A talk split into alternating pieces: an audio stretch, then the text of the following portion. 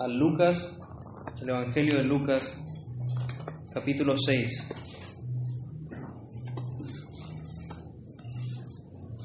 Lucas, capítulo 6.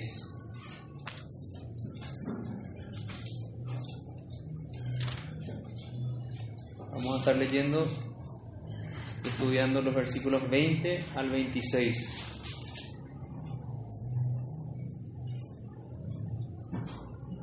Y alzando los ojos hacia sus discípulos, decía, Bienaventurados vosotros los pobres, porque vuestro es el reino de Dios. Bienaventurados los que ahora tenéis hambre, porque seréis saciados. Bienaventurados los que ahora lloráis, porque reiréis. Bienaventurados seréis cuando los hombres os aborrezcan y cuando os aparten de sí y os vituperen y desechen vuestro nombre como malo por causa del Hijo del Hombre. Gozaos en aquel día y alegraos, porque he aquí vuestro galardón es grande en los cielos, porque así hacían sus padres con los profetas. Mas hay de vosotros ricos, porque ya tenéis vuestro consuelo. Hay de vosotros los que ahora estáis saciados, porque tendréis hambre. Hay de vosotros los que ahora reís, porque lamentaréis y lloraréis. Hay de vosotros cuando todos los hombres hablen bien de vosotros, porque así hacían sus padres con los falsos profetas. Bendiga Señor su palabra. Bienaventuranzas y ayes es el título que encontramos en, en nuestras traducciones. Bienaventuranzas y ayes. Un buen título para recordar lo que vamos a estar estudiando ahora. ¿Qué, qué, qué me dirían ustedes si me acerco caminando sin ningún problema, pero alarmado, y les digo, acaba de pisar un pie, mi pie izquierdo, un tren. ¿Me creerían si yo les digo algo así y entro caminando sin problema? Yo creo que no. Yo creo que ninguno de ustedes va a creer algo así de ninguna persona. No me van a creer, me van a tomar de mentiroso. Así anda mucha gente diciendo que tuvo un encuentro con el Señor Jesucristo, que es mucho más grande y su presencia es mucho más gloriosa y poderosa que la de un tren, pero no hay ninguna diferencia. Una, una situación parecida la vemos en el Antiguo Testamento con Jacob. Jacob tuvo un encuentro con Dios y salió rengueando. Esas son las marcas las evidencias que tuvo Jacob de que tuvo un encuentro con Dios. Así también todo creyente va a tener evidencias, va a tener marcas, secuelas de que el Señor tuvo un encuentro con Él. No va a poder vivir de la, de la misma forma, de la misma manera. Algo tiene que pasar. Eso es lo que vamos a estar estudiando aquí en, la, en las bienaventuranzas. Las bienaventuranzas son sellos de los que tiene todo cristiano. En este pasaje de Lucas vemos cuatro bienaventuranzas. Vemos más amplias las bienaventuranzas en Mateo 5, en Mateo 5, pero vamos a encarar nuestro estudio desde Lucas y estas, estas cuatro bienaventuranzas. Son bienaventuranzas, perdón, son sellos del creyente. Esto nadie puede fabricar, nadie puede decir voy a procurar tener estas características, eso no se puede hacer. Es algo que el Señor hace el Señor opera en el corazón, el Señor coloca su marca, su sello permanente en el corazón de los creyentes. Y no podemos fabricar eso. Si de alguna manera no vemos estas señales, no vemos estas marcas, por lo menos de, de forma débil en nuestros corazones, tenemos que pedirle al Señor que nos salve, que nos ayude, y que manifieste esto en nosotros, porque esto identifica a todo creyente. Un poquito de, contexto de esta enseñanza nos va a hacer bien también. Esto, más propiamente en Mateo, donde se dan también las bienaventuranzas. Si pueden ir conmigo, a Mateo 5, Mateo capítulo 5. Esto se da y toma estas enseñanzas o sea, más bien esta enseñanza es conocida como, es el principio de la que es conocida como el Sermón del Monte. En Mateo 5, el Señor Jesucristo empieza, empieza hablando de esta enseñanza, si se fijan en el título de las traducciones, dice el Sermón del Monte, las bienaventuranzas. Y viendo, versículo 1 dice, viendo la multitud, subió al monte y sentándose vieron a él, vinieron a él sus discípulos y abriendo su boca les enseñaba diciendo, bienaventurados los pobres. Así empieza entonces este sermón del monte y concluye la, la, manifestación de este sermón más extensa, la vemos aquí en Mateo, concluye en el capítulo 7 donde dice que el Señor Jesucristo descendió del monte, por eso se conoce como el sermón del monte. Y en ocasiones se, se plantea el estudio de, de, esta, de este sermón, que en realidad tenemos que verlo como, como un todo. Decía Martin Lloyd Jones, si, si me permiten usar un ejemplo, eh, con la música, dice él. Esto es como, como una gran obra musical, como una sinfonía, hablando del Sermón del Monte. No podemos pensar nosotros que es una estructura desordenada, sino que tiene todo, todo un orden y toda una secuencia. No podemos tampoco quitar de nuestra vista a quién se le está hablando, se le habla a creyentes. Él alza sus ojos y habla a los creyentes. Y así es como tenemos que leer a grandes rasgos, para tener en mente lo que se ve en el Sermón del Monte, es primeramente unas marcas generales de, lo que hay en el corazón de un creyente y después van a enseñanzas más particulares de cómo tratar con los enemigos, de cómo, de cómo ser en diferentes situaciones, que el creyente tiene que ser la luz del mundo, la sal del mundo, la situación con las limosnas, con la oración, con el divorcio y enseñanzas como esas particulares. Es eso y es en ese orden que tenemos que ver este, este sermón del mundo. Pero en esta ocasión lo vamos a ver, y ahora sí, volvamos a Lucas, desde Lucas y digamos un resumen de estas bienaventuranzas, la misma enseñanza, pero desde Lucas, y con un tono conclusivo se ve el contraste con aquellos que no son bienaventurados, dando una característica contraria. Entonces, estas bienaventuranzas son el inicio de aquello que es llamado el Sermón del Monte y son marcas de un creyente. Todo cristiano va a tener en su corazón estas características, de alguna manera un poco más, eh, más notorias algunas que otras, pero sí todas estas bienaventuranzas están en todos los creyentes, en todos los creyentes. Todo creyente es un pobre en espíritu, todo creyente tiene hambre y sed de la palabra y de justicia. Una salvedad más que tenemos que tener en cuenta también es que a veces queremos confundir y cometemos el error de ver estas bienaventuranzas y estas características a la luz de lo que entendemos en el mundo. Y en el mundo vemos personas humildes, pero personas humildes que, que, tienen, digamos así, de manera natural una disposición a comportarse así, no son precisamente a los que el Señor se refiere como pobres en espíritu. Esto es algo sobrenatural que hace el Señor para que una persona se reconozca miserable delante de Él, miserable espiritualmente, sin ninguna escapatoria delante de Él por haber pecado tan vilmente delante de Dios. Y así es con todas las bienaventuranzas. A veces tendemos a, tener una mirada de esas características más como la ve el mundo, pero en realidad lo que hace el Señor al mostrar esta bienaventuranza es dar un golpe al mundo.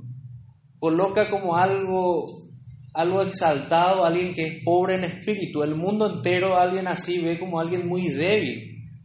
Pero el Señor dice que somos fuertes, porque en nuestra debilidad se manifiesta su fortaleza. Y habiendo dicho eso, vayamos ya a nuestra primera bienaventuranza, que es los pobres. Bienaventurados vosotros, hablando a los creyentes, hablando a sus discípulos, alzando los ojos hacia sus discípulos. Esta era una consolación para ellos. ¿Quién no quisiera ver los ojos del Señor y, decirle, como, como él le dijo a Natanael, aquí un verdadero israelita, algo parecido, bienaventurados ustedes, pobres, porque vuestro es el reino de Dios. Pero se refiere el texto a pobres físicamente, a pobres eh, sin recursos económicos. No, no se refiere a eso. De hecho, no, no tiene ninguna ventaja ser pobre o rico para, para lo que es en cuanto a la salvación. Y si queremos ver con mayor claridad, nos ayudan el, el pasaje de Mateo 5 que nos dice que son los pobres en espíritu. Si vamos ahí un ratito, Mateo 5 otra vez.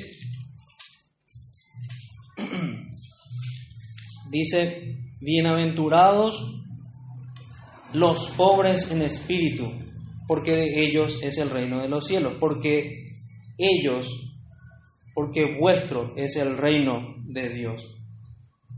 ¿Quién podría imaginarse que gente humilde, que gente que tiene una disposición así del corazón, uno, uno muchas veces, este es el contraste que, se está presentando a una cultura Em, militarizada, por así decirlo.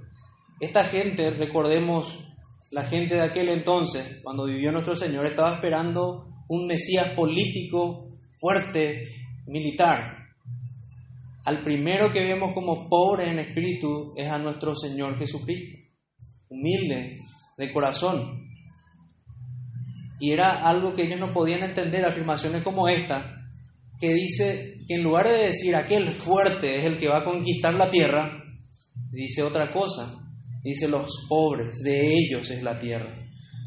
Es algo contradictorio para el mundo y para el pensamiento de, muchos que tal vez lo estaban escuchando. Pobres en espíritu. Y dice bienaventurados. Aún no entramos a ver bienaventurados, en otras traducciones lo vamos a encontrar como felices, dichosos o dignos de ser felicitados. Dignos de ser felicitados. Ese es el buen camino, ser pobres en espíritu.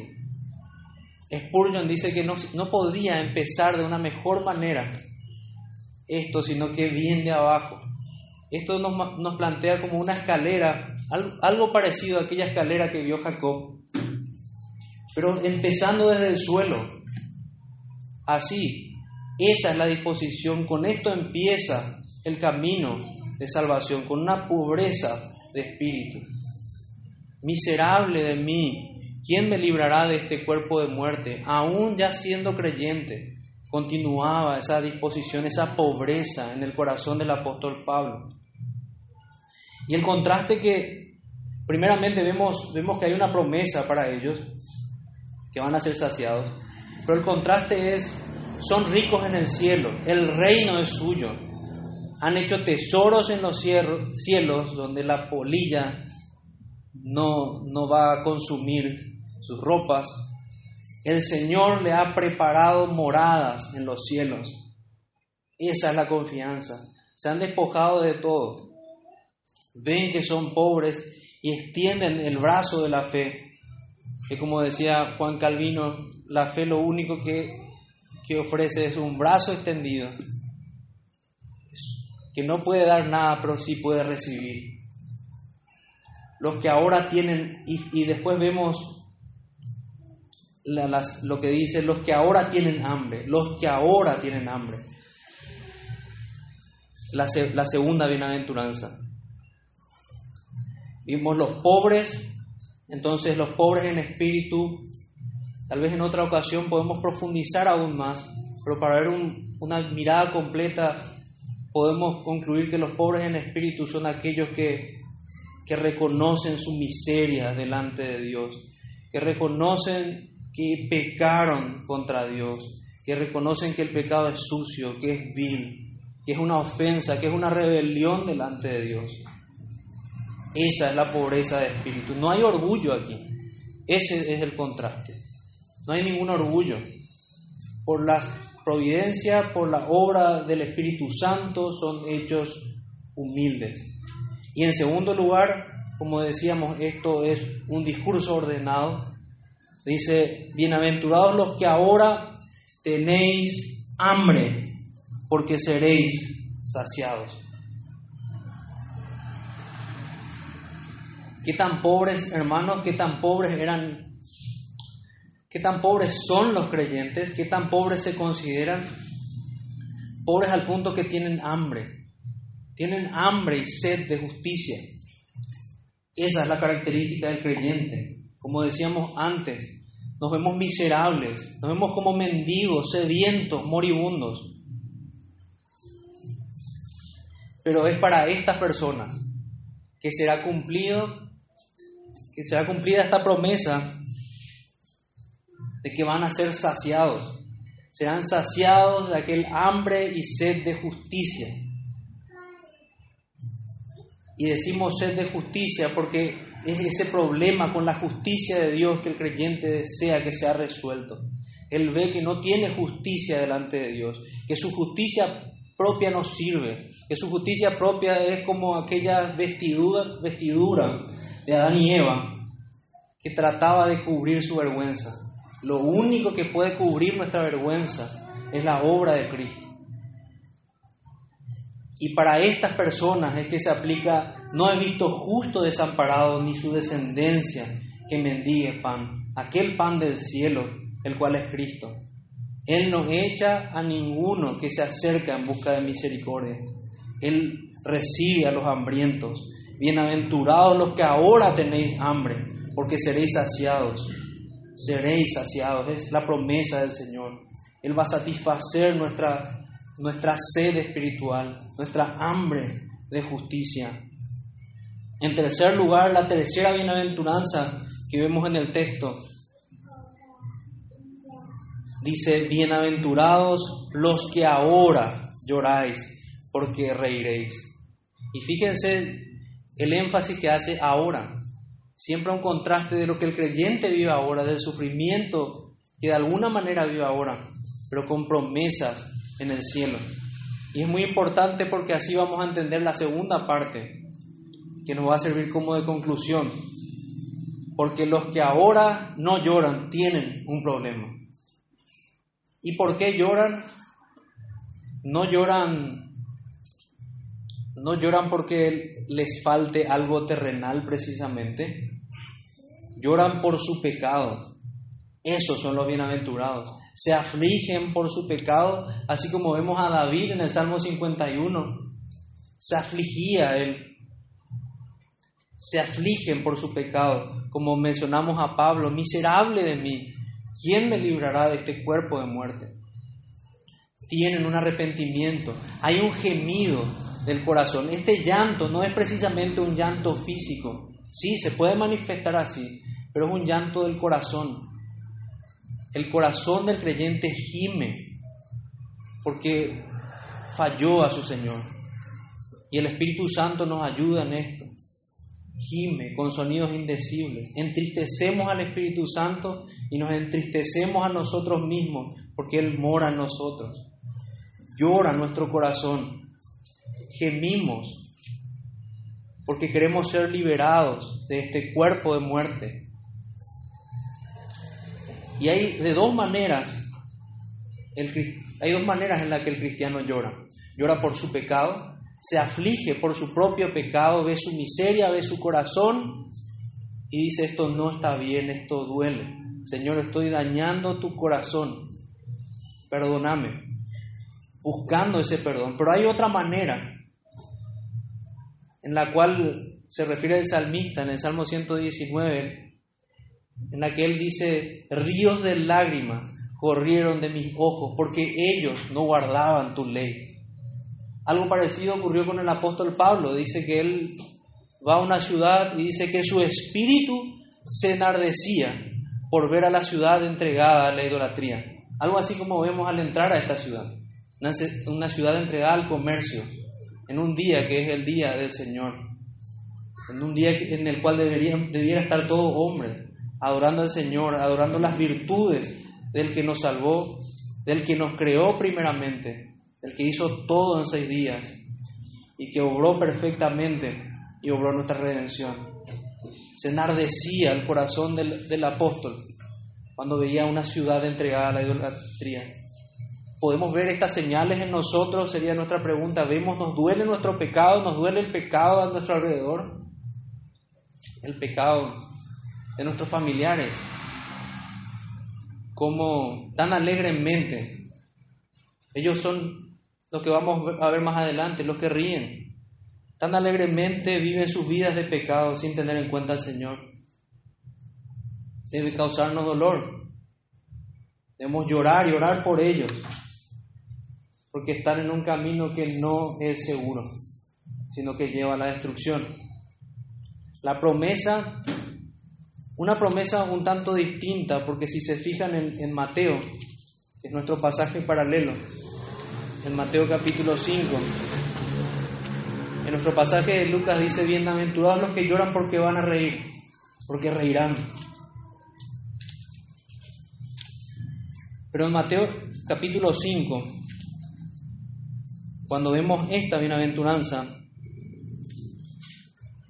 Mateo capítulo 5,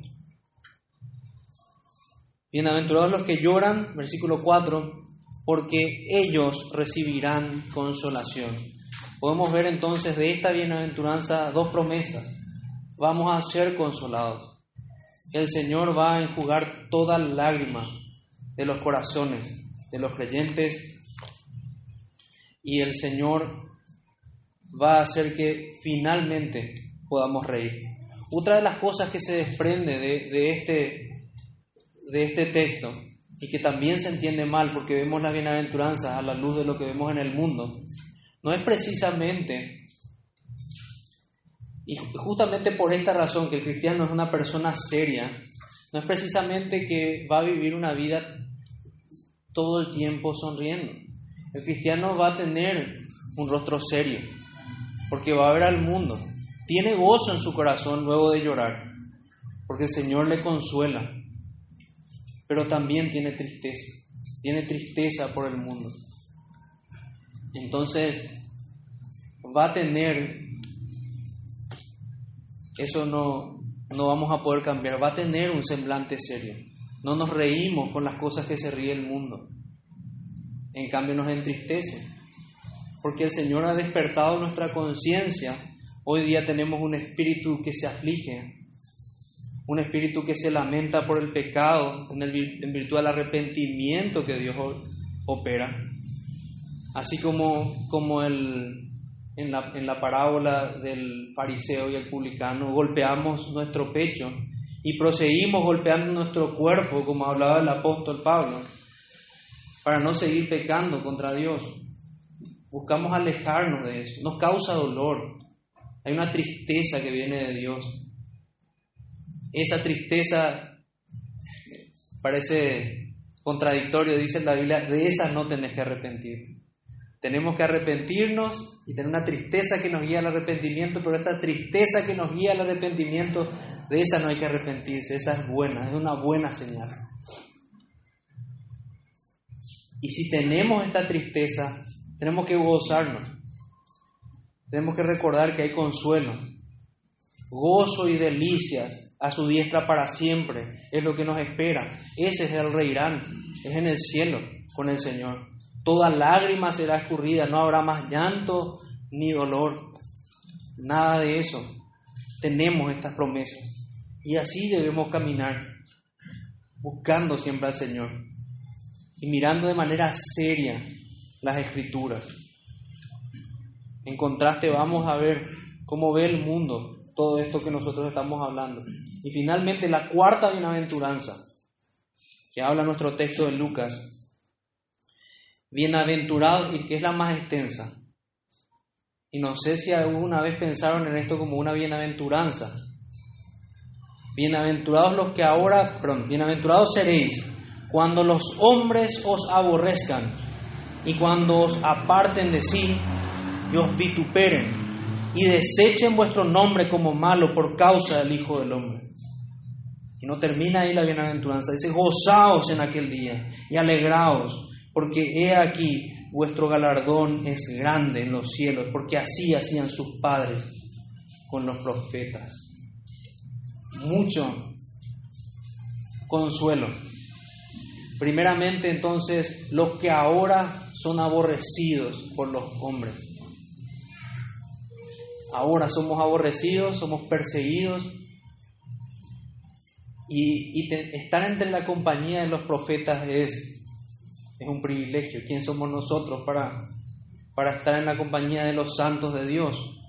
El mundo aborrece al Señor y el mundo aborrece a su pueblo. Y, les doy una ilustración para, para poder entender qué, a qué grado puede llegar este aborrecimiento. En el cementerio de Bunhill Fields, y discúlpenme si no sé inglés, pueden buscarlo, está en Londres. Allí están sepultados la mayoría de los puritanos. Está Bunyan, está Owen, están otros hermanos. Ellos no estuvieron allí, ellos fueron llevados a este cementerio. Ellos antes fueron enterrados fuera de la ciudad. Aún en su muerte eran aborrecidos estos hermanos. Aún en la muerte hasta la muerte es el aborrecimiento del mundo hacia los creyentes. Y esto es una honra.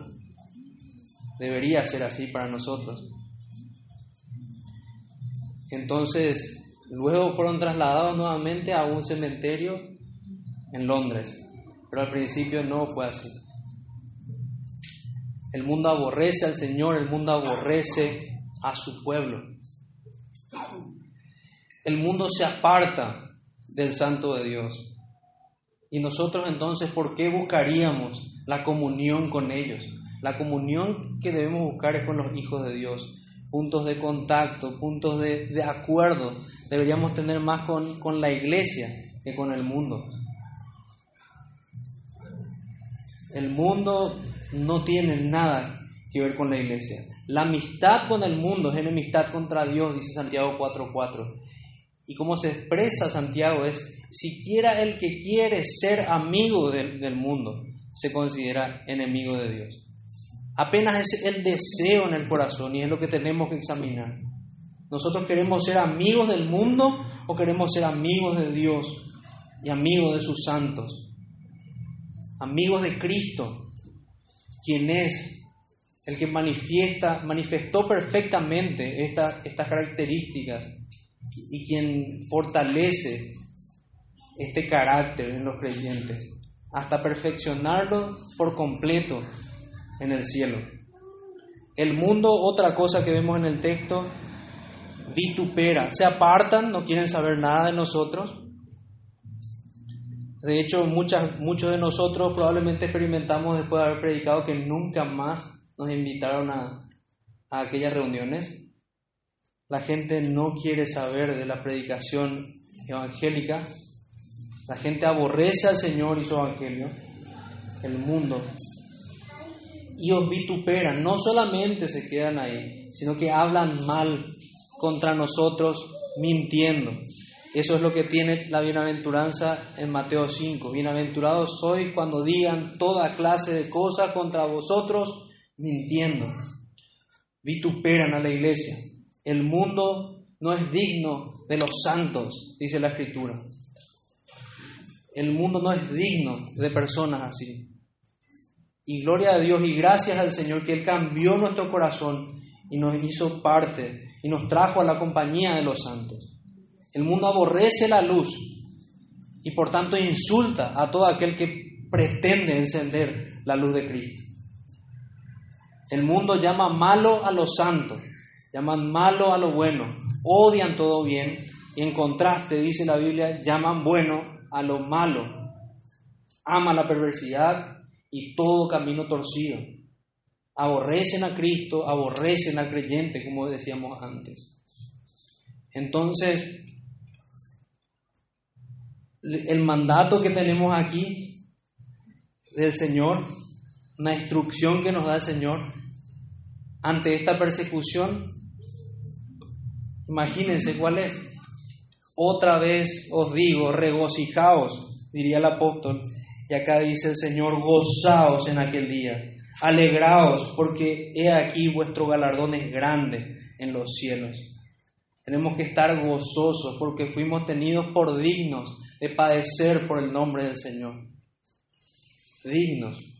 Yo creo que en el corazón de cada creyente, si bien no todo creyente es un mártir, en cada creyente está el potencial para ser uno.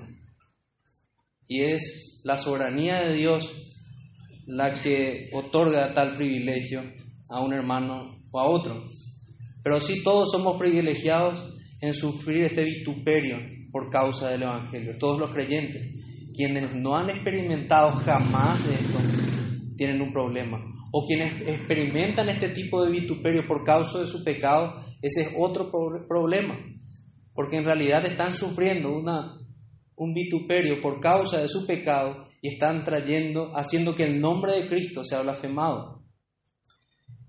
Y aquí una pregunta, reitero lo que, lo que decía antes, ¿quiénes somos nosotros para ser considerados en la compañía del Señor y de sus profetas? Es lo que dice, tenemos que gozarnos en aquel día, porque nuestro galardón es grande, vamos a estar en el cielo, porque así hacían sus padres con los profetas. Nos están tratando como a los profetas.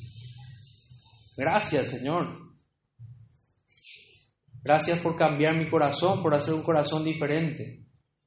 Estas son las marcas de nuestro Jesús. Sean ellas cada vez más vivas y visibles en nosotros. Tenemos que llevar en todo lugar el olor de su conocimiento. Las marcas del crucificado tienen que estar con nosotros. Estamos muertos para este mundo.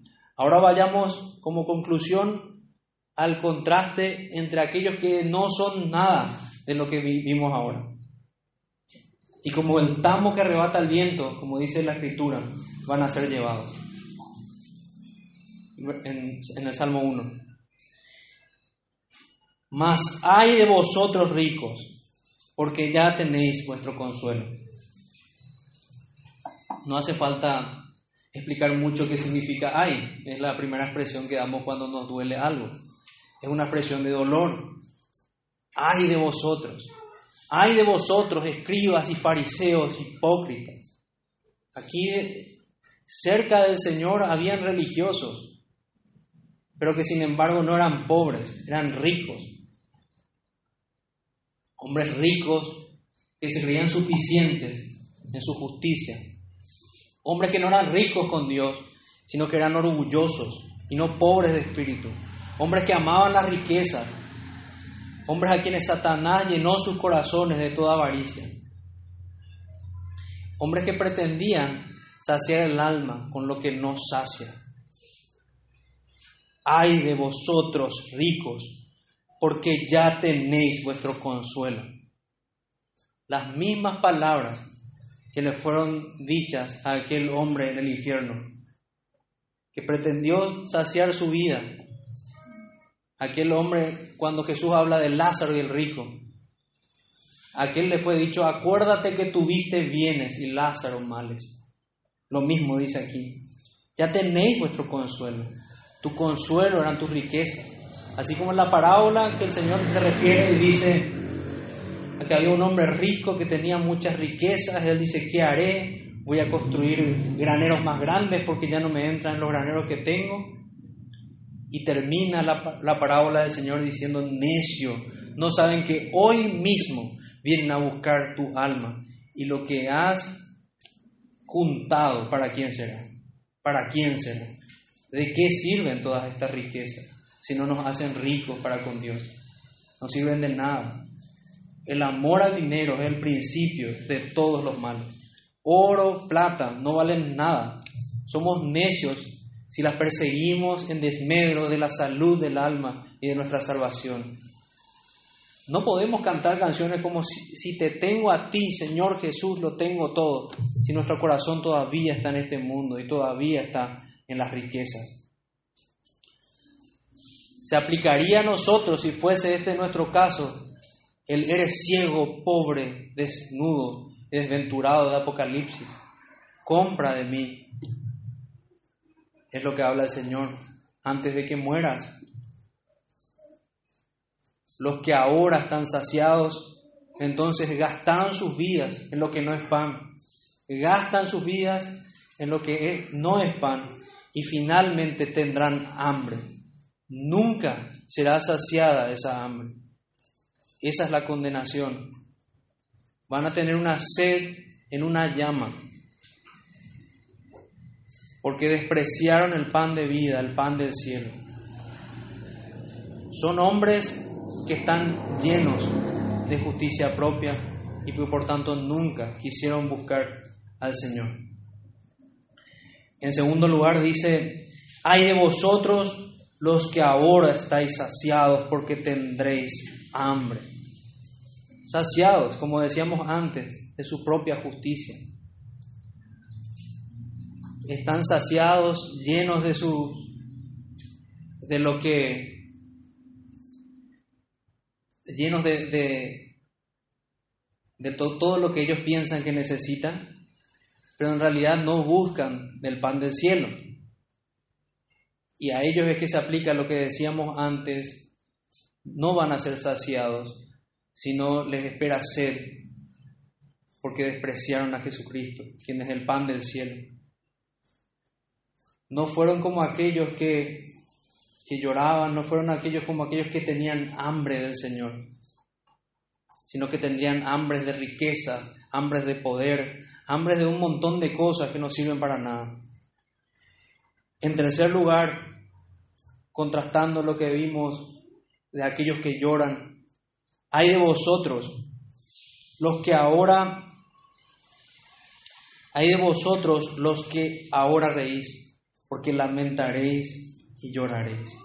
Tristemente, si no lloran ahora, van a llorar después. Se rieron ante el pecado, se deleitaban en el pecado.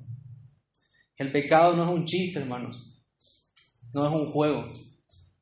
La Biblia dice, me voy a mover entre brasas y no me voy a quemar. Te vas a quemar. Si es que seguís jugando con el pecado, el creyente se aleja lo más posible como una imagen de, ver algún precipicio, le da vértigo. Quieres ir lo más lejos posible de ese peligro. Aquellos que ríen hoy en sus pecados, en sus fiestas, van a lamentar hasta el punto de haber deseado no haber nunca haber nacido. Allí será el lloro y el crujir de dientes. Sus lágrimas no serán enjugadas como las lágrimas de los creyentes. El Señor en cambio, se reirá de ellos. Es lo que dice la Biblia. Pretendieron burlarse del Señor de muchas maneras. Pretendieron burlar la justicia de Dios. Hicieron a un lado la palabra de Dios. El Señor se reirá de ellos. Lamentaréis. Y ya no habrá escape para, para estas personas.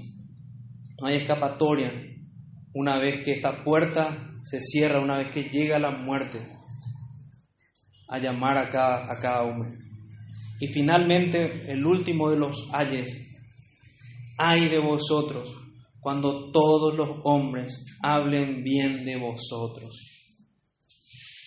Ay de vosotros cuando todos los hombres hablen bien de vosotros, porque así hacían sus padres con los falsos profetas. Nos tiene que extrañar si el mundo nos aplaude. Los que son elogiados por el mundo. El mundo ama lo suyo, no ama al creyente. Si el mundo te aplaude, tendrías que examinarte. Así hacían los padres, los antiguos, le está hablando a, a judíos y le está hablando de sus padres israelitas con los falsos profetas aplaudían a los falsos profetas. El mundo aplaude a los mentirosos, a los más grandes mentirosos que son los falsos predicadores. Hoy día tenemos un montón de gente juntándose detrás de muchos de estos falsos profetas, falsos predicadores, falsos apóstoles. Y en, lugar de, de decir bienaventurados, acá dice, ay, ay de vosotros cuando hablen bien. No es una buena señal Hay de quienes lo siguen aplaudiendo, hay de quienes reciben el mismo trato favorecido de parte del mundo. si el mundo te ama, es porque no llevas las marcas de la cruz, no llevas en todo lugar el olor de su conocimiento. Este es el gran contraste, hermanos. Entonces, por un lado, aquí terminamos tanto con las bienaventuranzas como los ayes, bien contrastados. Por un lado, tenemos que gozarnos si lo primero que vimos en nuestro caso y tenemos que arrepentirnos. No me queda otra cosa que llamarte fuertemente al arrepentimiento si las marcas de tu corazón son las de la segunda parte. Repasemos un poco, entonces vimos el creyente es pobre en espíritu. El creyente ahora tiene hambre, hambre y sed de justicia. El creyente llora por sus pecados. El creyente llora por sus pecados. Y el creyente es aborrecido por este mundo. En contraste, el que no es un creyente está saciado por sus riquezas, está saciado por sus riquezas, ahora está saciado. Es rico, él se cree rico, que tiene todo. En segundo lugar sería, está saciado. En tercer lugar, ríe en esta vida, en lugar de lamentarse. Y en cuarto lugar, es elogiado por el mundo. Estas son las marcas, hermanos, las que hablamos antes. Si aquel que es mayor en poder que un tren pasó por nuestras vidas, nos dejó estas marcas en el corazón. Y de alguna manera se van a ir haciendo cada vez más visibles. Y esa es nuestra oración y nuestro deseo. Y si alguno se vio en la situación de la segunda parte, pida a Dios que le salve. Y rogamos por muchos de los que están en esa situación, porque no deseamos que permanezcan así ni amigos, ni compañeros, ni ninguna persona que tenemos cerca y a quien tenemos y por quien tenemos aprecio. Señor, bendiga esta palabra en nuestros corazones, hermanos, vamos a, orar. Padre nuestro que estás en los cielos, te damos muchas gracias, Señor. Gracias por tu palabra. Tu palabra es viva y eficaz, tu palabra penetra en nuestros corazones nos quebranta como un martillo, Señor, que, que golpea fuerte muchas veces. Y te damos gracias porque es así, porque lo necesitamos, Señor. Necesitamos que tú irrumpas de nuestro corazón, que tú sigas haciendo una obra poderosa en nosotros, que tú sigas manifestando tu poder en nuestros corazones pecadores, que tú nos sigas ayudando y nos sigas humillando delante de ti. Te damos muchas gracias, Señor, por este tiempo y por tu palabra bendita. En el nombre de Jesús, nuestro Salvador. Amén.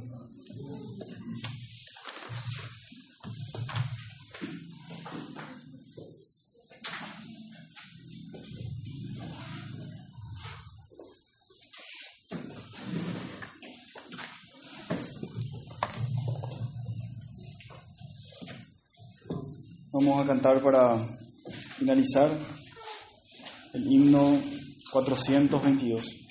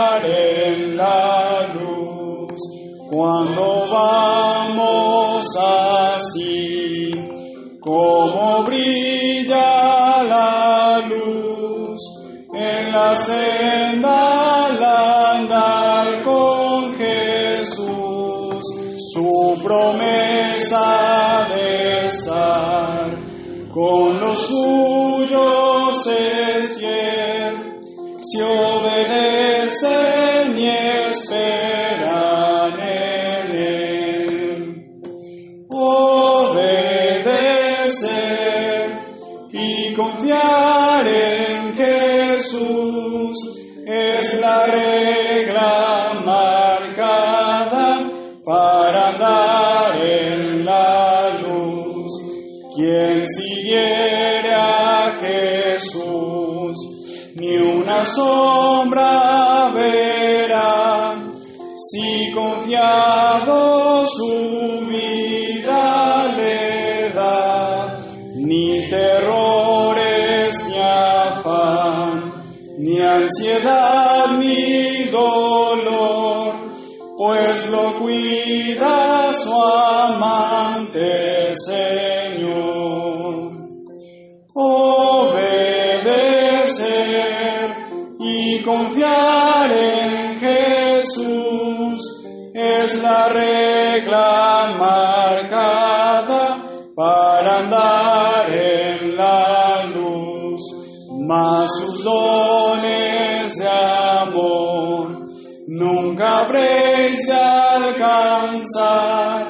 Si rendidos no vais a su altar, pues su paz y su amor solo son para aquel que a sus leyes divinas es fiel. Obedecer y confiar en es la regla marcada para andar en la luz. Amén. Dios le bendiga, hermanos.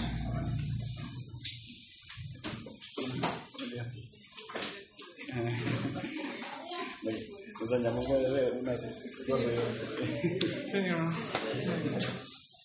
Dos tiempos nomás tiene. Cuando termina, sí. Después cuando entran en el coro, sí se defiende por ir